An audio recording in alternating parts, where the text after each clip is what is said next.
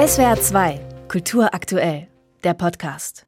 Die beigebraune Skulptur aus Mammutelfenbein steht aufrecht in einem hohen Glaskasten, 40.000 Jahre alt, 31 Zentimeter hoch. Der Löwenmensch, er ist nach wie vor der Star des Ulmer Museums, schwärmt Direktorin Stefanie Date. Das mag jetzt unheimlich kitschig klingen, aber mir wird's da warm ums Herz. Ich habe eine große Hochachtung vor einem Menschen, der in dieser so schwierigen Zeit mit einfachsten Mitteln eine solche monumentale Figur geschnitzt hat aus einem Mammutzahn für kultische Zwecke. Für mich ist es so ergreifend, mir vorzustellen, dass damals schon der Gedanke an eine spirituelle Welt da war und man versucht hat, mit einer solchen Figur das Spirituelle auch mitzuleben. Nach Erkenntnissen von Kulturanthropologen stehe die älteste bekannteste Figur eines Mensch-Tierwesens für den modernen Menschen, der über solche Dinge nachdachte, so Date.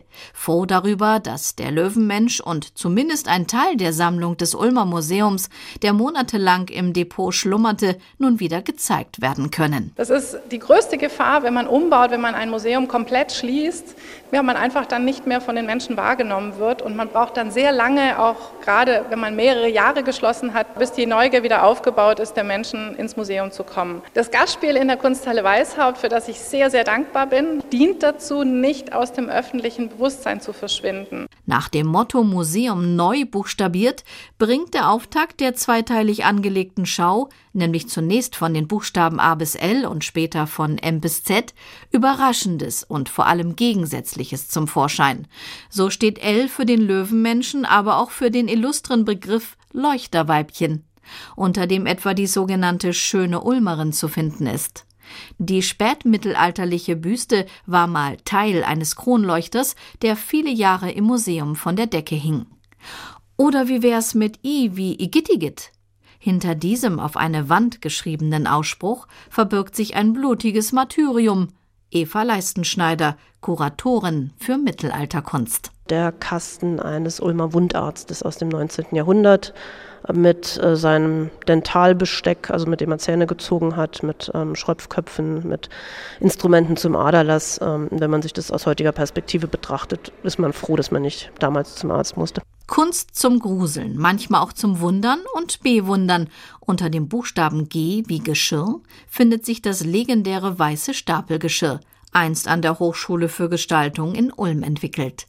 Hinter E wie Eheleben stehen die Porträts von Ulmer Eheleuten und deren Geschichte. Aber auch die Besucherinnen und Besucher selbst sollen kreativ werden und Wünsche für ein gutes Museum äußern. Alles in allem ist es eine bunte Mischung von dem, was sich so im Depot des Ulmer Museums findet.